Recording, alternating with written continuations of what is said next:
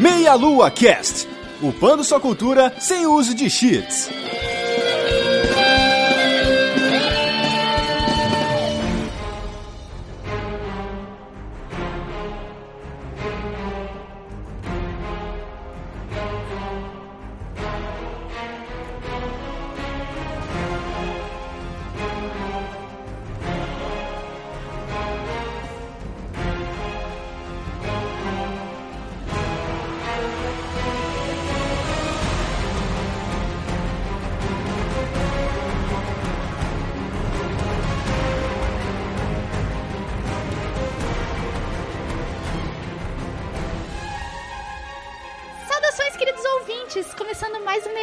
Meia Lua Cast. Aqui é a Vanessa, estou de volta aqui para conversar com vocês. E eu estou aqui com o meu querido amigo Cris. E aí, gente, saudações delícias, tudo bem? Estou muito feliz de estar falando aqui de uma, de uma profissão que eu gosto tanto, de um profissional também que eu admiro. Não é a primeira vez que estamos fazendo um cast sobre dublagem. Isso. Vocês vão ouvir mais uma voz aí que aquece nossos corações e aí é uma música para os nossos ouvidos que dubla várias coisas que nós curtimos. Vamos ter mais uma entrevista aqui com o dublador. Dessa vez estamos aqui com o Duda Espinosa. Olá! E aí, gente, tudo, Tudo bem? bom? Duda, primeiramente, mais uma vez, muito obrigado por você ter aceito o nosso convite para estar aqui gravando Meia Lua Cast. É uma honra E- pra mim e Uhum. aproveitar esse momento caloroso. O Brasil tá literalmente entrando no verão, né? Aham. E eu tô falando do Rio de Janeiro. Aqui tá um calor. A gente Como é que tem. tá o calor aí na terra de vocês? Olha, eu moro no interior de São Paulo, acho que tá um pouco quente, cara. Eu moro no Rio Grande do Sul, mas tá, tá muito quente também. Olha só, é o Brasil, cara. É o aquecimento global. Enfim, Hum. se, a- se agora tá assim, imagina na Copa. Duda, antes da gente iniciar nosso cast, eu queria que você falasse um pouquinho pro pessoal que, sobre o seu trabalho na internet, se você tem algum site, enfim, o que que você anda fazendo na internet. Então, eu movimentei há pouquíssimo tempo o meu Instagram, que era um Instagram muito simples, onde eu só postava foto de comida. e aí, de repente, eu tive um toque de uma pessoa muito importante no mercado da dublagem. E essa pessoa me disse que seria legal dar uma movimentada no Instagram, porque alguns clientes, algumas pessoas importantes dentro do, do Uhum. mercado de trabalho estariam de olho no nosso Instagram, porque tem esse interesse na nossa mídia justamente pelos seguidores e tal. E eu achei isso muito legal. Deixar isso bem claro. Eu sou um ser humano analógico no mundo digital. Eu sou totalmente analógico. Eu sou daquele que deu merda no meu computador, eu chamo um amigo, viu daqui. E o Facebook, eu achava o Facebook muito legal. E o Facebook banalizou de uma forma. Ficou um negócio tão ridículo. Tudo bem que a gente passou por política agora. Uhum, teve sim. um pouco de invasão também no Instagram, dessa, dessa coisa política que encheu o saco. Mas assim, o Facebook que eu costumava abrir pra dar uma olhadinha nas postagens dos amigos e tal. Aí de repente você vê a mulher atravessando a rua sendo atropelada com o bebê no colo. Você vê o homem dando tiro na, na cabeça do outro. Ficou uma coisa muito banal. Aham. E eu falei, não, isso eu não quero mais. Então eu deixei de mão. Ainda existe, tá? O Facebook ainda existe, mas eu deixei um pouco de mão. E depois desse conselho, eu comecei a movimentar meu Instagram. Então agora eu só posto coisas do meu trabalho, só falo sobre dublagem no meu Instagram. Pra quem quiser me seguir, é Duda Espinosa Oficial. De uns três meses pra cá, tenho feito lives. Uhum. As minhas lives começam tarde, tipo 10, 11 da noite. Eu pego de surpresa um colega dublador que tenha caído ali na live. Eu vou, Aham. pesco ele e pego ele dentro de casa, com toalha na cabeça, fazendo comida. e é isso. E a gente fala de tudo. Eu não falo muito de dublagem em si. Eu deixo os fãs perguntarem. Óbvio, aquelas perguntas de praxe, as perguntas, né, que todo mundo Sim. tem curiosidade. Quem, qual é o seu personagem favorito? Trailer do Vingadores Eu falo 4. Nossa, esse me irrita profundamente. Mas enfim.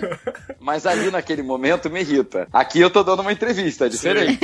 Mas enfim, as lives são super divertidas pra quem tiver interesse. Duda Espinosa Oficial lá no Instagram. E é isso. Essa é a minha rede social mais usada. Muito bom. Feitas as devidas apresentações, nós vamos começar a série de perguntas e essa entrevista com o nosso querido Duda Espinosa aí que vocês vão conhecer os personagens, se vocês porventura não conhecem, que ele tem uma lista enorme. Mas antes nós vamos para a nossa sessão de recados.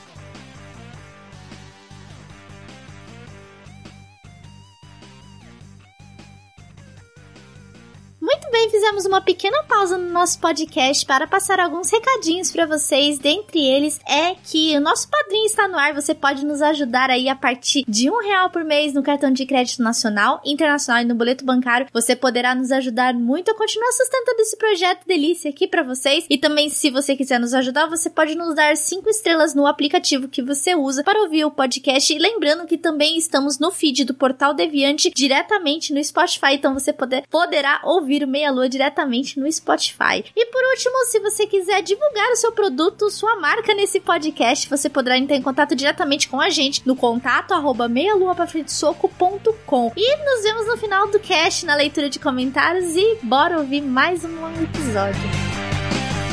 Muito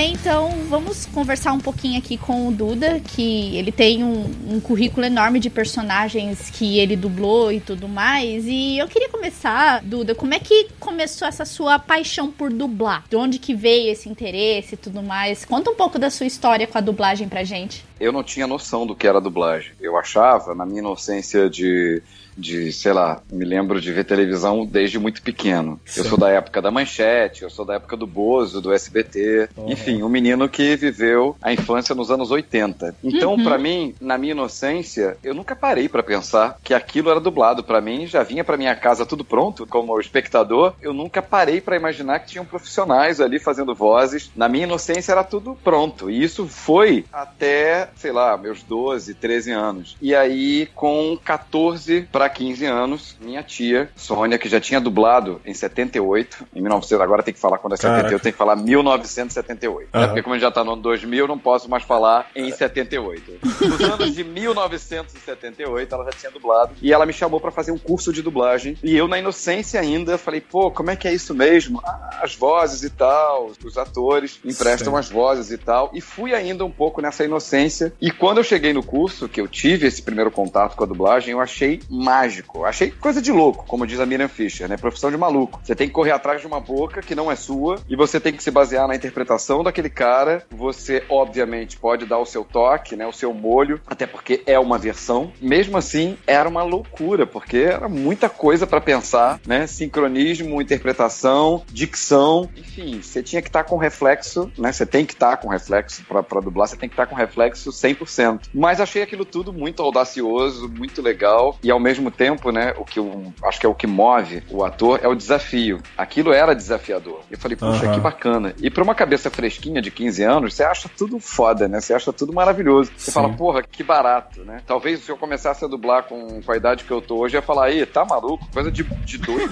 não, não vou conseguir fazer essa porra nunca. Nunca. Enfim, não, ali com 15 anos eu achei maravilhoso. E foi isso. E tive então o contato com os grandes mestres que me deram aula: Mário Jorge, Mônica Rossi, uhum. Manolo Rey, Miriam Fischer, Márcio Simões, Hamilton Ricardo. Eu tive aula com uma galera absurda e que aí eu ia reconhecendo e falava: Meu Deus, é o Ed Murphy. Meu é. Deus, essa mulher é, é a. A é personagem do Titanic. Na época uhum. não tinha ainda. Sim. Mas eu lembrava dela, por exemplo, da TV Colosso. Ela era a Priscila. Sim, ah, Colosso. sim. E por aí vai. Lembrava do Márcio Simões fazendo o Aladim, ele era o, o gênio. Cara, eu fui me apaixonando e falei, putz, eu acho que eu vou tentar essa parada. Eu já trabalhava com teatro, deixar claro que com oito anos eu já atuava. Eu sou filho de atriz, né? A minha mãe é uma atriz que, por conta da, da vida e do casamento dela, ela meio que abandonou um pouco a carreira, deixou de lado a carreira de atriz, mas ela foi uma grande incentivadora. Do teatro, eu fui pra rádio, eu comecei numa rádio chamada Roquete Pinto, AM aqui no Rio. Eu trabalhava num programa chamado Fernando Moreno. Era muito legal porque eu fazia parte da equipe de debate. Então eu tinha 14 anos numa mesa com uma galera super madura e eu dava a minha opinião de adolescente, de, né, de um menino dos anos 90. Então era muito engraçado. Quando todo mundo falava super bem, eu ia lá e falava mal. É, que era a minha opinião mesmo, uhum. sabe? Isso foi muito legal para mim, esse aprendizado de rádio. Dali legal. eu parto então para dublagem profissional, depois do curso da, da URCA. Eu saio então procurando trabalho, né? Eu já me isso é bom lembrar que depois de seis meses de curso eu saí para fazer testes e comecei a trabalhar numa empresa chamada Telecine. Telecine hoje, né, é o nome de um canal da Globosat. Mas uhum. na minha época, quem tem mais de 30 anos talvez lembre era uma vozinha do Leonel, Leonel Abrantes, que falava versão brasileira Telecine.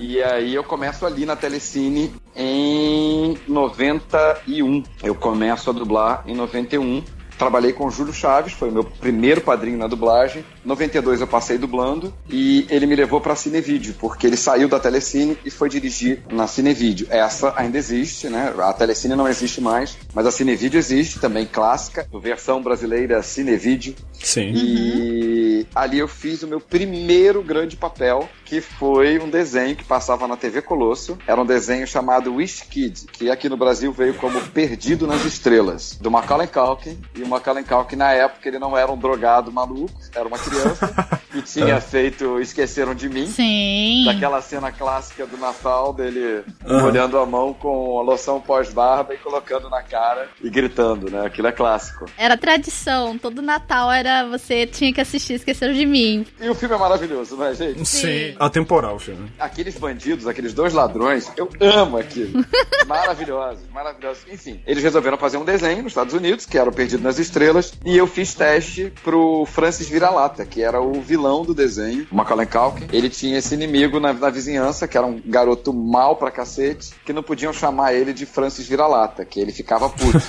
eu tinha 15 anos, ah. e foi meu primeiro trabalho. Dali eu fiz uma outra série pra Globo chamado SOS Malibu, que eu não lembro onde passava, se era Sessão Aventura, enfim, mas era SOS Malibu. Era o famoso Baywatch, que tinha aqueles caras com as sungas bem fininhas e aquelas mulheres de, de maiôs sensuais, que tinha uma, uma, aquela Pamela Anderson, famosa, peitudona, uhum. também clássico isso na Globo nos anos 90. E em 93, em 1993, eu sou chamado para fazer um teste na saudosa e famosérrima, a mais famosa de todas, Herbert Richards. É. E ali eu fiz um teste com Newton da Mata, foi um grande mestre, na minha, na minha opinião, e uhum. eu fiz um teste para uma novela mexicana chamada Maria Helena. E fui trabalhar na Herbert Richards, finalmente, Legal. Onde eu fiquei 17 anos da minha vida. Eu trabalhei 17 anos e foi realmente a minha grande escola. Tudo que uhum. eu já uhum. tinha aprendido naqueles. Era um ano e pouquinho só, né? Na Herbert foi realmente onde eu definitivamente aprendi, porque ali não era brincadeira. Era uma dublagem diferente de hoje, era uma dublagem feita com as outras pessoas, uhum. todo mundo junto na bancada. Hoje você grava Sim. tudo separado, né? Era com amor, né? Com paixão, né? E com muito medo, porque se você errasse, aqueles veteranos te olhavam assim, tipo, seu filho da puta, você errou, vai ter que fazer de novo. Tinha muita paciência porque eu já tava com 16 anos, então levava tudo na esportiva, né? Mas também ficava com medo e tal. Hoje em dia eu acho que eu teria muito medo daquela época, porque as pessoas uhum. eram queridos e tal, eram grandes mestres, mas eram cruéis. Eram uhum. pessoas com mais crueldade, assim. Eles tinham uma coisa meio que, opa, uhum. estão invadindo nosso território. Exigente. Tem nova, tem carne fresca. se o cara for bom, se o cara for talentoso, ele é uma ameaça para mim. Mas enfim, já falei pra caceta, gente, mas vamos lá.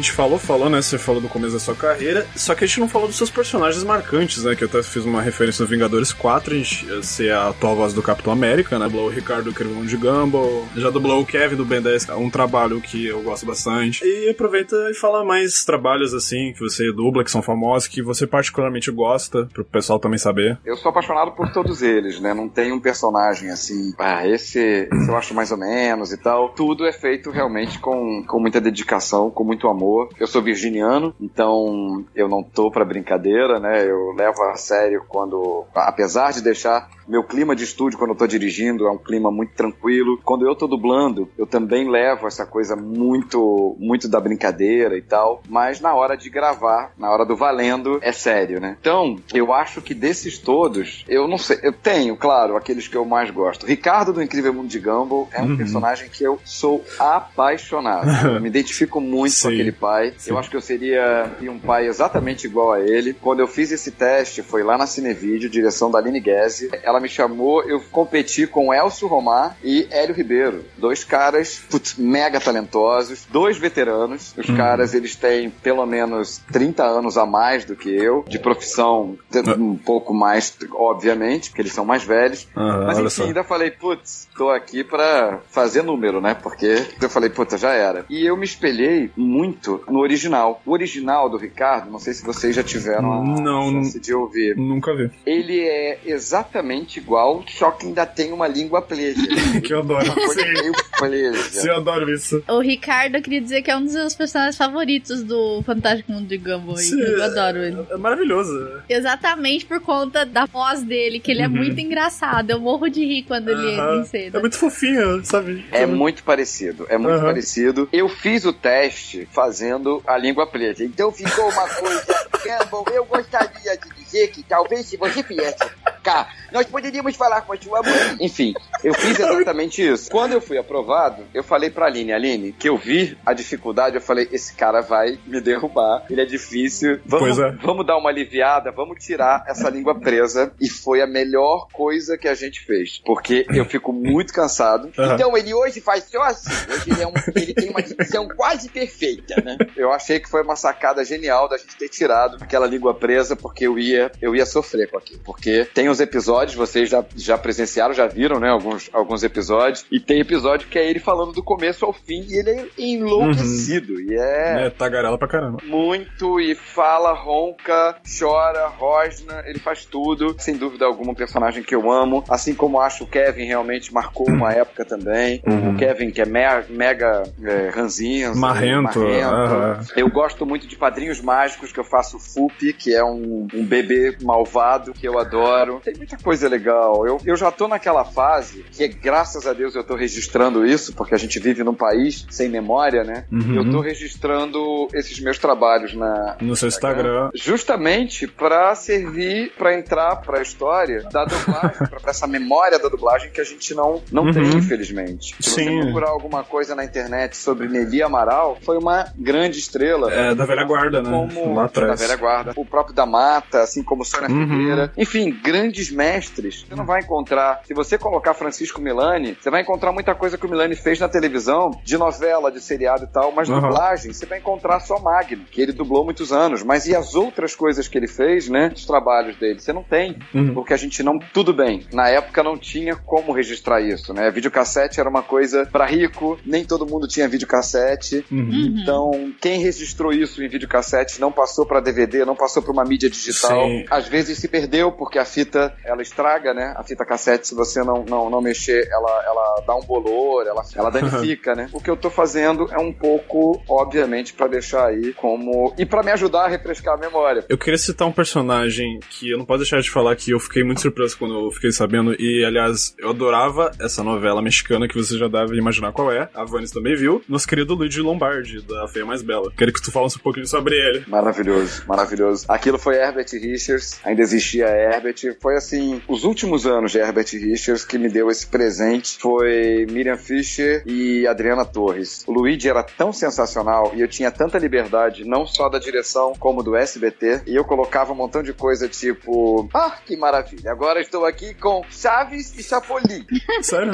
não, não... ah, meu Deus, não acredito. Chegou o Chapolin Colorado com Chiquinha. Eu Nossa, não lembro disso. Do SBT. Caramba. Nossa, direto. Ó, eu citava tudo que tinha no SBT. Eu me lembro de Chaves e Chapolin Chapolin, da, da Chiquinha. Aham. Falava da Bruxa do 71. Eu cantava músicas. Então, Isso vocês podem encontrar lá no meu Instagram. Uhum. Tem uma das postagens do Luigi que eu, eu falo. Ah, mas o que, que ela fez pra você? Ela só pode ter feito uma mandinga bem forte. Mandinga, imagina, falar mandinga. Uhum. Sim. Não era isso que ele falava. Ele falava feitiço, né? No, no- no original. E eu botei mandinga. Tem uma cena clássica que ele fala: Irminha, vamos fazer uma comemoração maravilhosa. Eu quero decoração típica do não sei o que lá. Bailarinas dançando com trajes típicos ao som de. E a música que ele cantava era tipo Morenita, sus ojos negros. Era uma coisa assim bem latina. Óbvio que eu não ia deixar daquele jeito. E eu falava: Irminha, vamos fazer uma festa maravilhosa com música típica ao som de bate forte tambor. Eu quero tique tique tique tique tá. Tem isso gravado, é muito bom. Que era uma música que tocava na época. E Uhum. eu falei assim: não, não vou cantar Morena, seus olhos negros, não tem graça nenhuma. e eu cantei o Bate Forte Tambor e foi ao ar. O SBT aprovou, comprou a ideia. Que legal. Isso era muito legal. Então, o que me traz de lembrança boa do Luigi era essa liberdade e o sucesso que a novela fez na época. A novela foi Sim. sucesso. Não sei como Chaves também. É nessa hora que a gente vê que de repente a novela, se não tivesse uma dublagem tão boa, ou se fosse legendada, ou se fosse cair nas mãos de hoje em dia, né, de Campinas da vida ou Miami, Uhum. ela teria essa força. Eu acho que muito da novela, ou como Chaves também, aconteceu na época, foi sucesso na época porque, porque a dublagem era fenomenal. Fenomenal. Era fenomenal, fenomenal. A, a dublagem era, era sublime, a dublagem era Uhum. perfeita. Era um, foi um Sim. trabalho que, assim, Miriam e Adriana, elas pegavam no pé da gente do tipo labial perfeita e a gente só saía do estúdio quando tava 100% bem feito. É um trabalho que eu carrego, guardo com muito carinho e eu adoraria assistir essa novela de novo. Era muito legal. Olha, eu tenho 32 anos e realmente naquela época, devido a de- várias deficiências que tinha, né? Não era só em novela, mas você via também na animação mesmo. Os desenhos eles eram bem simples, vamos dizer assim, por conta da tecnologia mesmo. Então a dublagem na época fez total diferença pra maioria desse tipo de programa, entendeu? Então eu acho que foi uma das coisas que mais impulsionou esse tipo de programa, seja desenho, seja novela, a dublagem foi assim o ponto principal. Uhum. É verdade. Vocês lembram disso então, né? A feia mais velha Cris era mais novo, eu sou a mais velha aqui. Tô- Pra você tomar noção, Duda. Eu sou de 86, então eu tenho um pouquinho mais de. Eu tenho um pouco mais de 10 anos de diferença. Deus, meu Deus, mas legal. Duas Sim. gerações que com certeza acompanharam minha carreira desde o começo, né? Sim, desde o princípio. exato. Que legal, Exatamente. que legal, gente. Que maneiro, que maneiro. Seguindo um pouco aqui, então, a nossa pauta de perguntas, você fez trabalho com jogos, inclusive de um jogo que eu curto muito, que é Diablo, e você dublou o Arcanista em Diablo 3, o Tarek de League of Legends também, e o Elfo Sangrento do World of Warcraft, né? Como que foi essa sua experiência e como foi feito o trabalho com jogos? Você costuma jogar videogame também? Você gosta? Joga atualmente? Enfim, conta um pouco dessa, dessa experiência sua com os games. Legal. Disse pra vocês no começo da entrevista que eu sou analógico, né? O máximo que eu joguei, eu vou dizer pra vocês, foi Atari e depois eu joguei o meu último, meu último videogame foi um negócio chamado, eu acho que era Mega Drive. Então, eu fui do Pac-Man e Pitfall até Sonic, que era Mega Drive. Ah. E ali não joguei mais. E eu sei que hoje é um mercado bilionário, né? É um mercado Ah. que bate aí o cinema, é um outro mercado, mas que tá ali. Eu acho que já, ele já superou o cinema. Tenho quase certeza que o game hoje ele supera o cinema. Não tenho essa certeza, tá? Sim, sim, sim. Posso estar falando besteira, mas é um mercado que, enfim, mundial. Eu amo fazer game, adoro. Primeiro porque me deixa um pouco mais à vontade, porque não- geralmente o game não tem labial. Uhum. O áudio passa pra você ouvir, a gente chama de arquivo. O arquivo passa, você escuta uma vez e tenta ir naquela melodia, às vezes te dando uma liberdade de começar um pouquinho antes e terminar um pouquinho depois, porque o, o próprio cliente ele vai orientar a gente, olha, tem que bater igual o áudio original. O outro fala, olha Duda, não precisa, pode ir no seu tempo. Então eu adoro quando é no seu tempo, quando ele fala que a gente tem essa liberdade. Então desses três personagens, o elfo sangrento é um safado, é um, um sacana, porque ele é vaidoso ele tem uma coisa de prender o cabelo, e ele vive reclamando falando, tem uma coisa é, egocêntrica, né? Que é muito parecido com, com o Tarek. O Tarek, na verdade, é um pouco mais. Eu falo que dá um pouco mais de pinta. Ele é, é meio que Alberto Roberto. Ele também se acha demais e ele é muito glamouroso. Então tem aquela coisa do gemas. É pura emoção. Ele tem essa coisa da voz que vem daqui de dentro e sai com uma coisa esplendorosa, né? Eu adoro isso. Então ele tem essa, essa química que muita gente também se, se, se, se identifica com esse lado, porque para mim só as mulheres jogariam com o Tarek, sei lá, para se identificarem mais, mas eu conheço vários homens que adoram jogar e que ganham partidas de LoL com o Tarek. É muito legal. Uhum. Em momento algum, eu acho que o Tarek é gay. Eu acho que ele tem essa coisa metrosexual. Ele é um cara mega vaidoso. O outro que a gente fez, você falou, foi o Diablo, né? O arcanista já é um cara sério. O arcanista já é um cara mais Sim. sério. Não tá ali pra brincadeira, né? Ele tem que chegar até o, a criatura, né? Desses jogos todos, eu jogaria, acho que eu jogaria Diablo. Eu jogaria Diablo. Desses todos, não sei se eu jogaria o, o LoL. Eu fiz um outro também, gente, que eu hum. fazia um cara chamado Hexa. Tem no meu Instagram também. Eu faço com uma voz toda assim, e eles colocam ainda um efeito. Uhum. Então ele fala, eu sou o Hexa.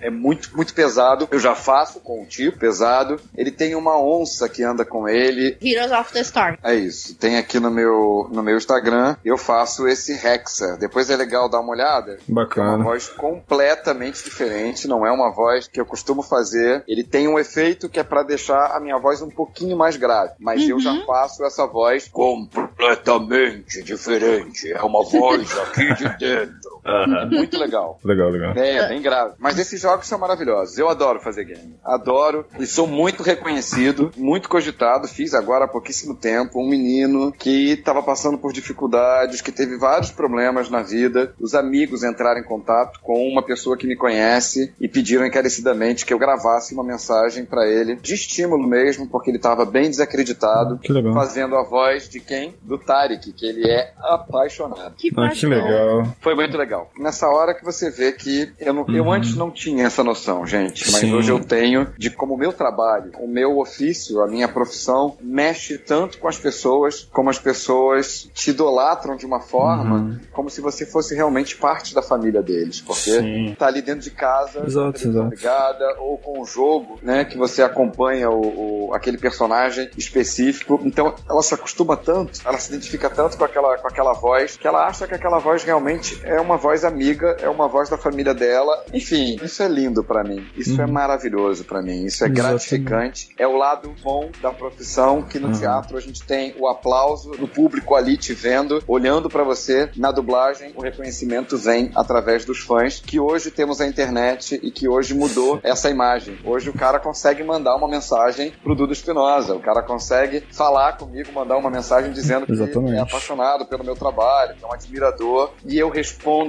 a todos. Eu não deixo de falar com ninguém, eu não tenho secretária, eu não tenho empresário. Quem responde sou eu. Eu faço questão de falar com cada admirador. Questão. Que legal. Aproveitando também, é, você falou de tudo isso, é, é como, tipo, exatamente você falou, toca as pessoas. Eu, eu, eu também é, é fui muito tocado pela dublagem, como isso, né, entra na casa todo dia, principalmente na internet também, que a gente pode resgatar coisas antigas que a gente assistia na infância, às vezes pode resgatar de novo, reassistir, relembrar, relembrar da infância, é, sentir saudade. Isso é, isso é mágico, né? Isso é muito especial. Sem dúvida, é. sem dúvida, uhum. sem dúvida. Eu adoro, até para poder resgatar coisas do meu trabalho. É bom lembrar que muita coisa eu gravei. Meu pai, né, a gente teve videocassete muito cedo. Meu pai trouxe dos Estados Unidos o videocassete. Então, a gente já gravava muita coisa no passado. Quando eu comecei a dublar, eu tenho gravado meu, meu primeiro trabalho. Que legal. Em VHS. É. Então, eu já pensando nisso, não tinha certeza na época se eu ia ficar na dublagem ou não, mas eu sempre gravei. Então, muita coisa do acervo que eu tenho, que eu tô passando adiante, né, que eu tô postando, são coisas que eu tinha em VHS que passei para DVD, que hoje tá numa mídia uhum. digital. A internet é mágica, né? Olha que beleza, a gente tá aqui, eu no Rio de Janeiro, você no Rio Grande do Sul, nossa amiga no interior de São Paulo, uhum. e estamos aqui, parece que vocês estão aqui do meu lado. Isso é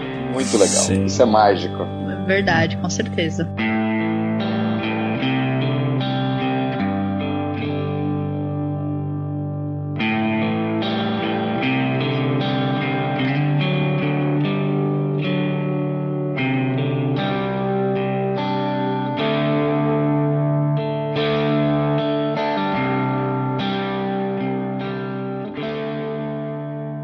was Você falou sobre o teatro, Duda, que você é diferente a questão da sessão do aplauso, do já vou aproveitar e puxar um pouco o teatro. É, como é que foi essa experiência diversa fora, saindo dos filmes, das animações e dos jogos, né? Vamos dizer assim, o, os demais, assim, o que que você mais fez, assim, no teatro, é, audiodescrição, enfim, conta um pouco também dessa sua experiência. Legal. O teatro, para mim, eu não deixaria de fazer nunca. Eu faria teatro até hoje e talvez, se o país que a gente vivesse fosse um, um país que apoiasse a cultura, né, ou um país que as próprias pessoas, né, que, a, que o cidadão é, tivesse o hábito de ir ao teatro, de valorizar a cultura nesse sentido, de ir ao teatro para assistir uma, um bom espetáculo, uma apresentação de balé, uma apresentação de dança, uma ópera, um concerto. Se o teatro fosse uma escolha na minha vida e que obviamente pudesse me sustentar, eu ficaria no teatro. Talvez eu não uhum. tivesse, tivesse ido para dublagem. Eu fui para dublagem porque me apaixonei e porque ela virou uma profissão porque eu trabalhava contratado a Herbert Richards e eu trabalhava de segunda a sábado na Herbert. Era uma época que a gente produzia muito. Hoje em dia, você faz teatro no Brasil, você praticamente paga para trabalhar. Você faz um teatro, de repente, num, num, shopping, né? Como tem muito teatro em shopping. Se você vai de carro, você paga o estacionamento, porque você,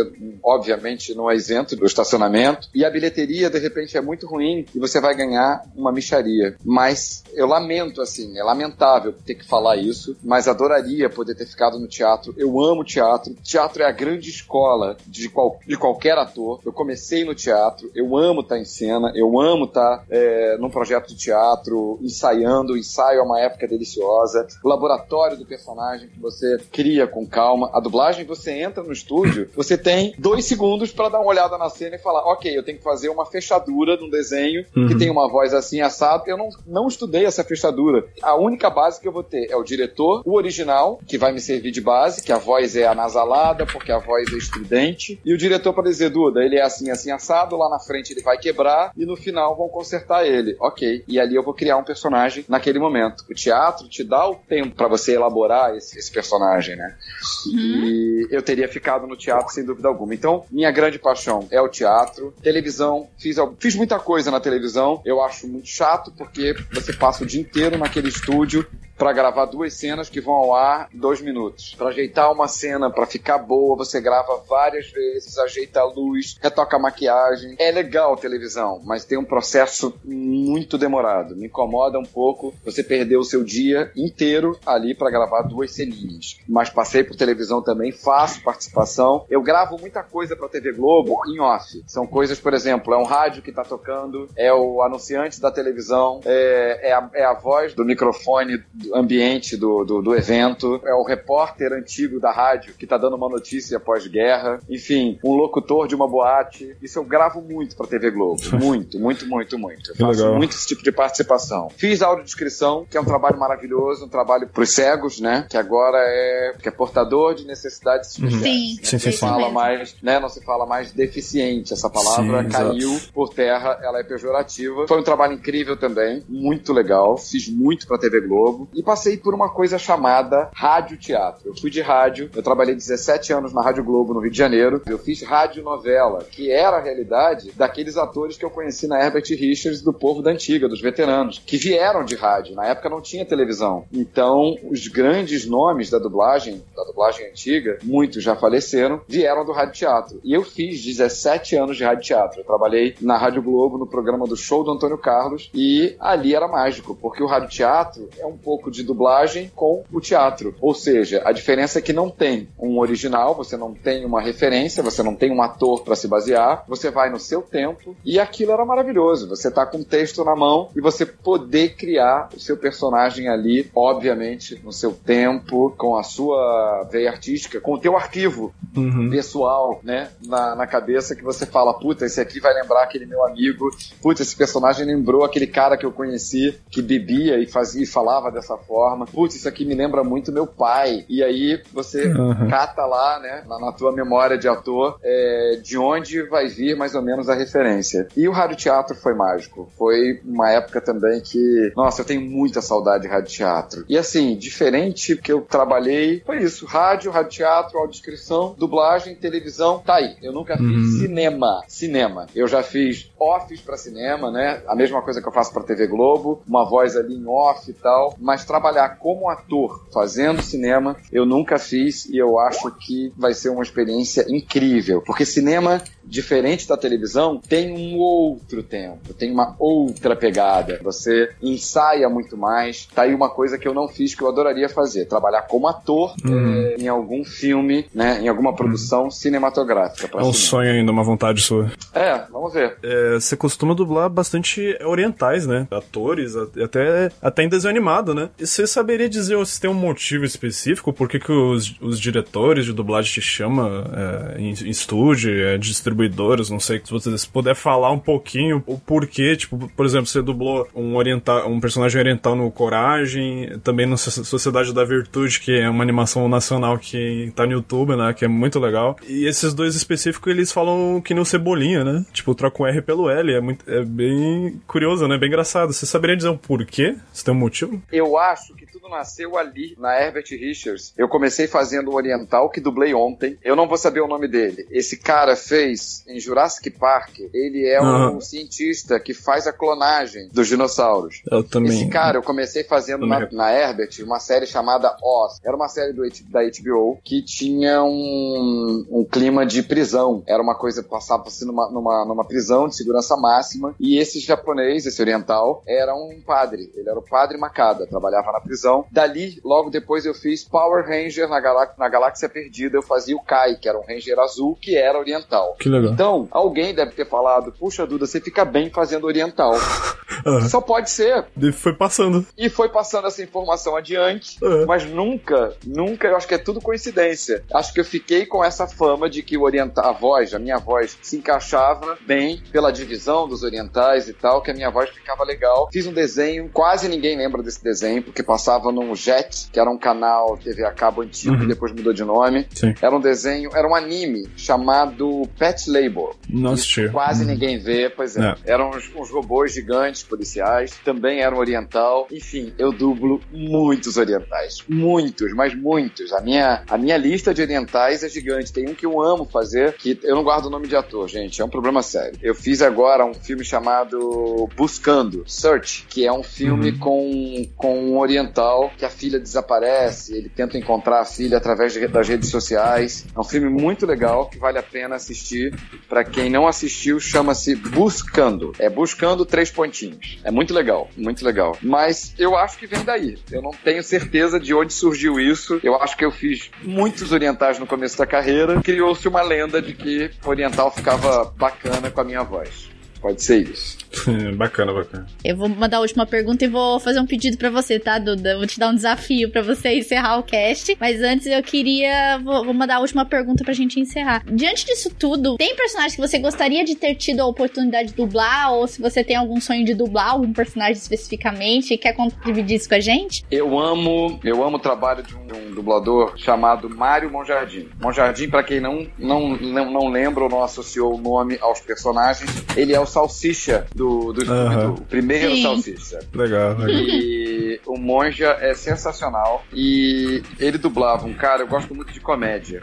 Ele dublava um ator já falecido chamado Gene Wilder. Tem um filme que eu amo chamado Jovem Frankenstein. É uma comédia dos anos 70 de Mel Brooks, que é um mestre da comédia. Eu adoro o papel dele. Ele faz o Dr. Victor Frankenstein. Ele é o cara que fez a primeira versão da Fábrica de Chocolate. Ele é o cara que fez A Dama de Vermelho. Ele fez esse filme, o, o, o Jovem Frankenstein. Enfim, sou apaixonado nesse filme e eu adoraria poder dublar aquele esse ator nesse filme que eu amo de paixão, uhum. chamado Jovem Frankenstein. Por outro lado, o trabalho do Monja é impecável, é tão maravilhoso que eu espero que nunca redublem esse filme. nunca, nunca. Que esse áudio seja.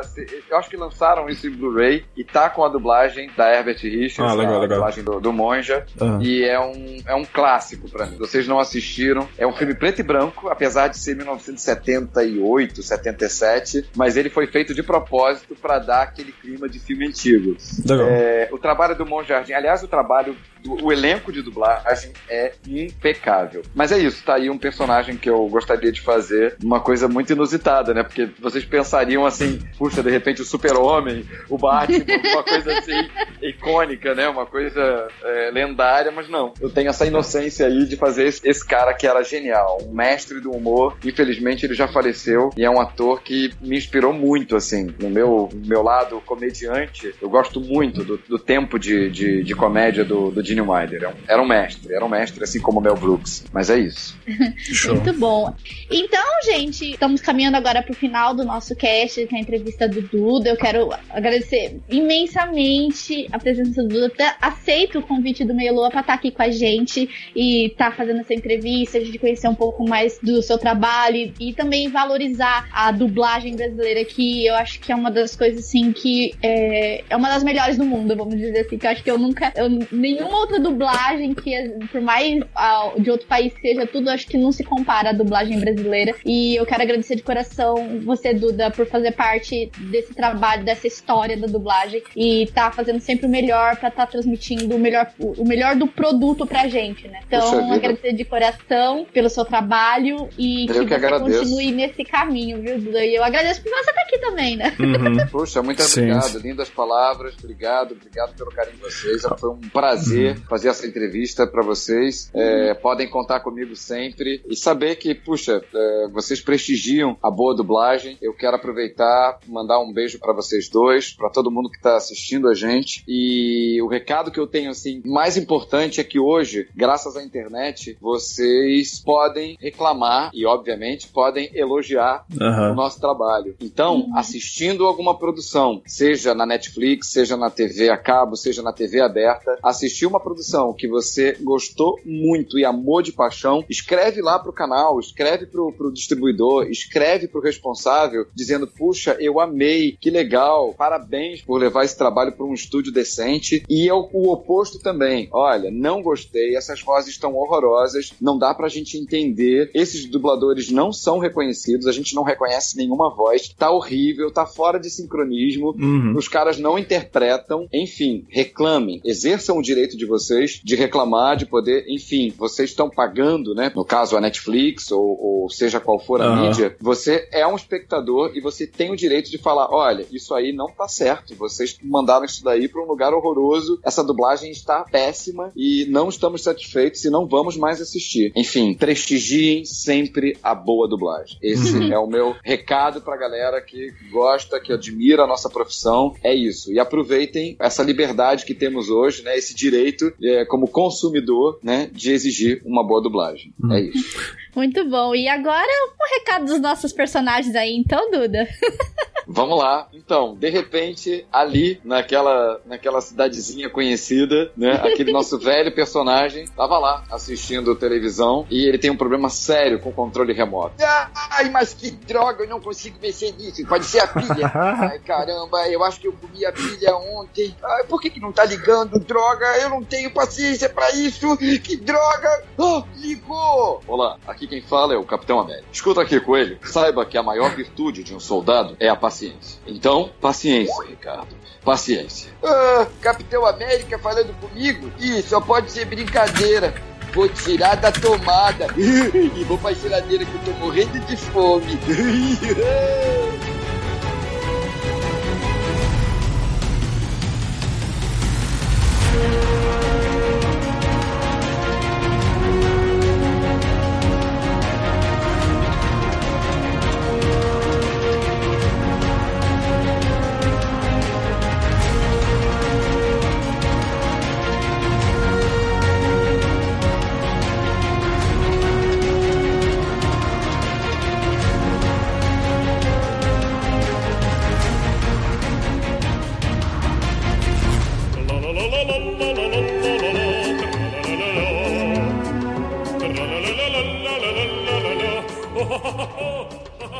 bem, terminamos mais um cast aqui e hoje vamos para a leitura de comentários do cast passado, que foi sobre os que esperamos de 2019, os games que virão aí. Eu estou aqui acompanhada do meu querido e amigo Jesus, o Socket. E aí, Socket, tudo bom? Salve pessoal, como vocês estão? Ansiosos para o ano de 2019 nos games? Que ainda nem começou direito, né? Na verdade, vai começar essa semana aí, né? É, eu, já tô com as minhas garras prontas pro Resident Evil 2, então. É, então, já vamos começar o ano aí com Resident Evil 2 Remake aí, mas vamos comentar outros jogos que nós esperamos para este ano de 2019. E Socket, faça as honras, leia o primeiro comentário no nosso site. Então, eu vou ler o primeiro comentário, que na verdade é, é já um ritual na leitura de comentários do, do Meia Lua Cast. O comentário do nosso querido Tô Desistindo. Fui na cidade e comprei um mouse. Quando cheguei em casa, fiquei na dúvida se era o mouse ou um abajur. Bom, já sei o que fazer quando o mouse quebrar. Deve ser aqueles coloridos cheios de LED. Eu tinha um. Nossa, era muito divertido. Eu ficava, eu ficava brincando com com o LED, assim, às vezes quando não tinha nada pra fazer. Vocês estão muito desocupados. Ah, os caras às vezes fazem uns mouse bizarros, cheio de cor, cheio de frufru, não sei o que. Você não vai ficar olhando pro mouse brincando, que nem fosse se apontar um laser pro gatinho e o gatinho vai correr atrás do laser. É, serve com humanos também. Faz sentido. Aí ele continua: Sério, o negócio brilha e muda de cor, parecendo um abajur de quarto de criança. 10 desse eu faço uma rave. Quem quiser saber que o mouse é esse, é um Knup KP V40 e é gamer. Do cast, meu hype é só pro Devil May Cry 5. Os outros podem esperar. Esperar eu tomar vergonha na cara e estudar de verdade pra passar na primeira coisa chamada concurso público e poder financiar todos os meus jogos. Isso aí. Isso aí, cara, tem que estudar. Se não, se não estudar, não passa, não adianta. E o adendo final dos comentários, eu acho que é da leitura do comentário do, cast passado. S2 menor 3 S2, só corações. Muito bom, tô desistindo. Isso aí, Devil May Cry tá chegando aí também pra 2019. A gente espera que seja um excelente jogo, né? Que estejam caprichando mu- muito na, em Devil May Cry 5. E, enfim, que bom. Pelo menos um jogo você tá esperando. Enfim, muito obrigada a todos desistindo pelo seu comentário. E agora eu vou ler o comentário do Twiro. Twiro, Twiro, Twiro, Twiro.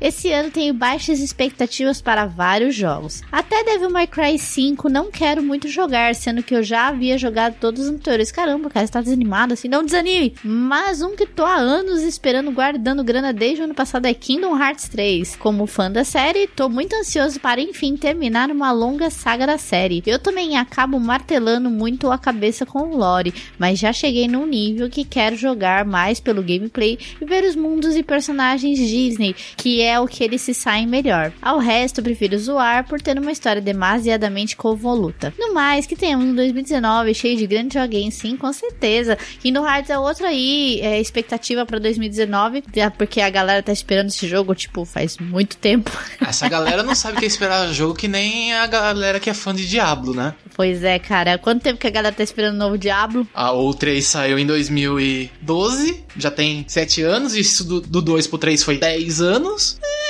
boa. Mas vai ter um imortal aí que só vai morrer no final. Aí, mas a gente não liga pra ele, né? E que distante é assim, né? Se não é imortal. Mas muito obrigada aí, Twiro, pelo seu comentário aí. Também estamos esperando grandes joguinhos pra 2019 aí. Tomara que Kingdom Hearts venha aí conquistar o, o coração da galera aí, trazendo a Disney de volta pra gente aí. Então, o próximo comentário é do Felipe Guimarães. Bom dia, deliciosos. Bom dia. Bom dia, boa tarde, boa noite.